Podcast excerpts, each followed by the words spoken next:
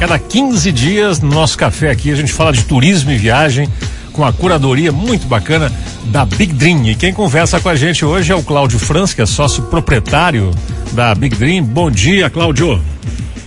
Bom dia, Gerson. Bom dia, ouvintes. Uma alegria estar aqui com vocês hoje. Bacana. Cláudio, é, vamos falar do perfil de quem está viajando hoje num momento em que a pandemia dá sinais de diminuição, mas é diferente viajar nos dias de hoje. Nos comenta um pouquinho esse perfil aí. Gerson, é, é exatamente o que você falou. Nós temos hoje uma percepção, perfil do viajante que, que alterou bastante com a pandemia. E hoje que a pandemia já, já dá sinais aí de, de estar se tornando mais fraca, mais, mais, mais passageira no sentido de não ter mais, mais ondas tão fortes, nós já conseguimos perceber que o perfil do viajante ele tem uma, uma alteração, né? Uma alteração que foi uh, identificada no, no, nos, nos, momentos de viagem que podemos, né, viajar mais entre uma onda e outra de pandemia, mas que hoje já tem alguns uh, perfis que acabaram sendo permanentes, né?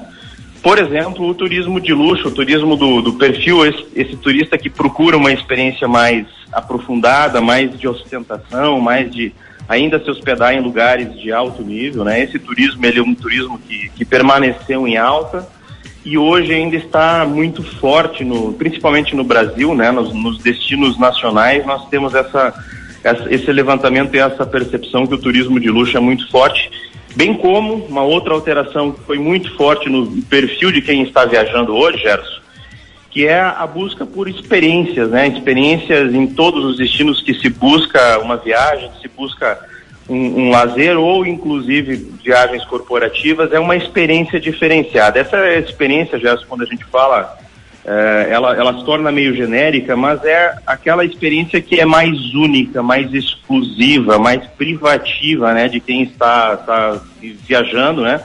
Buscando uma autenticidade, buscando ser né, melhor recebido, com as questões mais regionais, mais caseiras daquele destino onde o, o passageiro está indo, com um sorriso sincero de quem está atendendo, né? Essa, essa história de viver experiências realmente de se transformarem na, na vida, no cotidiano de quem está lá, né?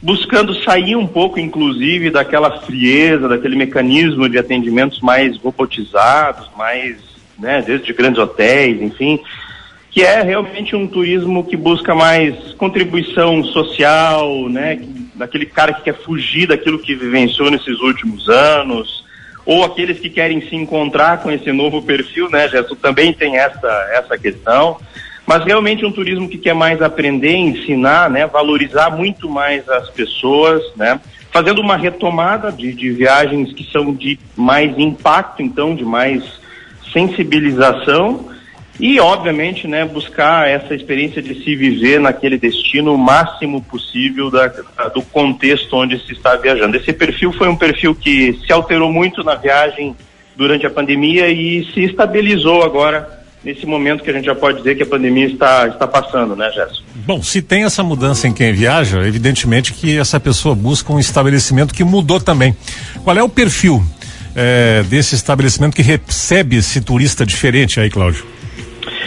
Gerson, é uma, é uma, é uma pergunta muito, muito bacana. Os ouvintes devem, devem perceber isso também né, no, no, no seu dia a dia. Já falamos de, de mais de dois anos, onde nós percebemos essa alteração no estabelecimento, na empresa, no prestador de serviço de turismo que ele deixou de ser aquele hotel de 100 lugares, aquele hotel gigantesco e reduziu muito, né? Foi foi para 50, foi para 60 apartamentos, uma experiência diferente, menos movimento.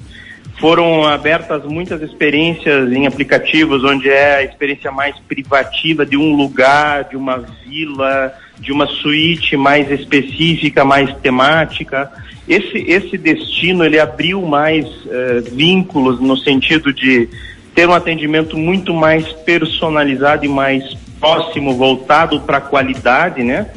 E obviamente, né, Gerson, uh, todos nós percebemos os, os locais, muitos deles, eles estão evitando aglomeração, evitando aquele conjunto de, de muita movimentação, de muitas atividades, de muito, muito público. Foi um movimento importante que a pandemia trouxe e esse é sendo em muitas, muitas empresas e muitos prestadores de serviço da área de turismo, para realmente ter essa, essa experiência diferenciada, o pessoal percebeu que o público busca isso e, obviamente, estamos então vendo hotéis mais seletivos, mais seletos, com menos quantidade e mais qualidade. Esse é um perfil também muito, muito importante citar, né, Gerson, que é a mudança que o fornecedor teve que fazer na prestação de serviço de turismo. Cláudio, vamos sair um pouquinho agora da, da, da, da questão da, da, da, filosofia da viagem, de como é que o estabelecimento recebe o turista, para falar da coisa prática, que é a questão assim: tem novas formas de comprar as viagens, o preço das viagens na pandemia e nessa nesse momento novo da pandemia mudou, essas mudanças vão ficar. Vamos falar um pouquinho da questão da, da, da compra em si, né? Claro, é, com certeza é, isso é um aspecto que, que todos perceberam, né, na busca de uma, de uma passagem aérea, né, Gerson, que seja. Nós já sabemos que o, que o mercado já vem alguns meses é, buscando uma recuperação econômica e percebemos, né, que a pandemia trouxe um aumento da, da passagem aérea. Um exemplo, né, Gerson?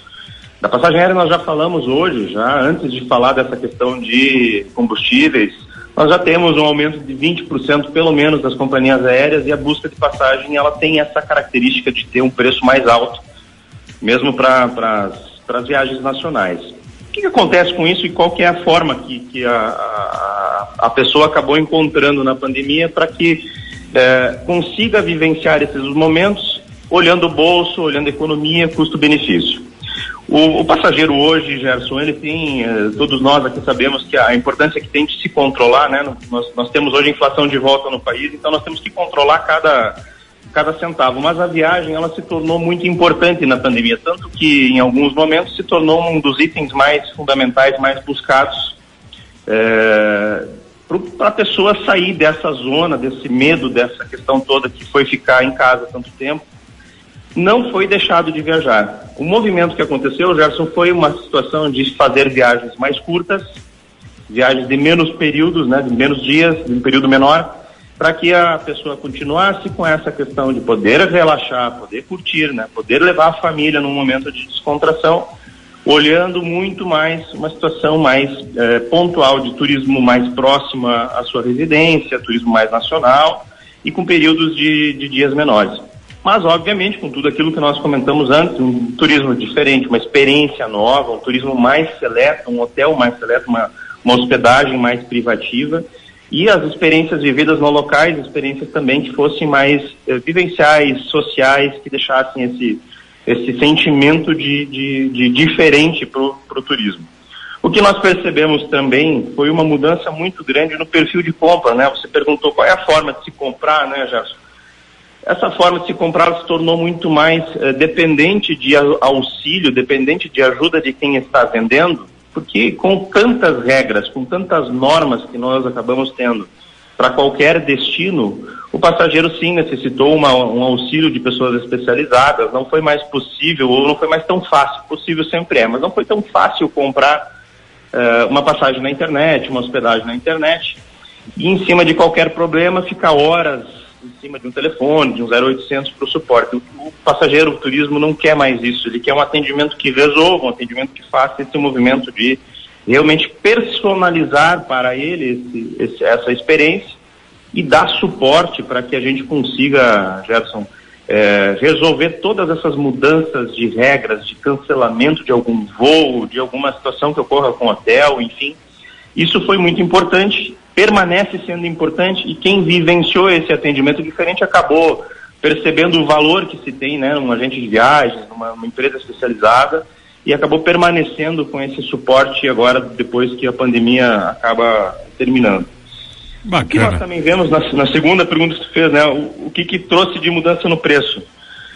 Viajar mais vezes é muito muito muito vigente no nosso, no nosso dia a dia, né, Gerson? Todo mundo quer viajar, isso é, um, é uma coisa muito bacana e faz muito bem para a gente.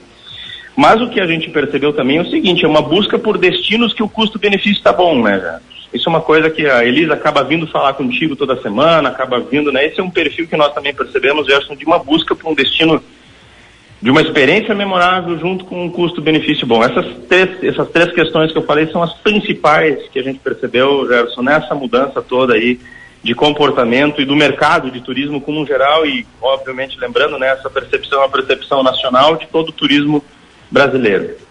Via de regra, é, a pandemia acho que qualificou o mercado e, e tem que continuar assim. As pessoas não querem mais aventuras e nesse aspecto ter um agente de viagem é fundamental, né?